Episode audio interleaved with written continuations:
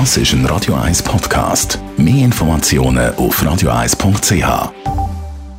Gesundheit und Wissenschaft auf Radio 1. Massvoll anfangen, langsam das Pensum steigern. Es geht ums Joggen, wenn es heiß ist. Deutsche Sportmediziner haben aus diesem Grund nochmal ihre Tipps herausgegeben. Vor allem die, die sie in den letzten Monaten ein bisschen schleifen lassen haben mit dem Sport, mit dem Joggen, also weniger sind gegangen rennen, sollen jetzt auf keinen Fall, wenn es wieder wärmer ist, wenn es sogar heiß ist, einfach anfangen drauf losrennen. Und zwar viel mehr als sonst, weil es kommt nicht gut. Stichwort Magenproblem, Trümmelung und Kopfweh. Das könnte Folgen sein. Dann trinken ist natürlich immer wichtig, wenn es so heiß ist beim Rennen und sowieso.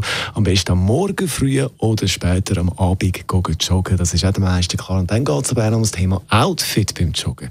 Wichtig ist da, dass die Hitze vom Körper nach außen geleitet wird bei den Kleidern. Und dann geht es um das Thema Kopfbedeckung. Kopfbedeckung. Das ist interessant, weil viele sind der Meinung, ein Käppchen anlegen zum Joggen, das braucht man.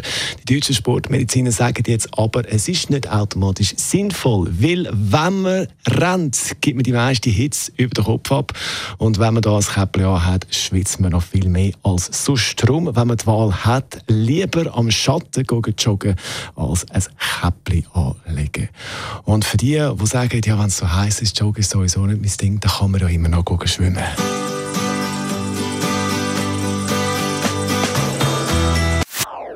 Das ist ein Radio 1 Podcast. Mehr Informationen auf radio1.ch.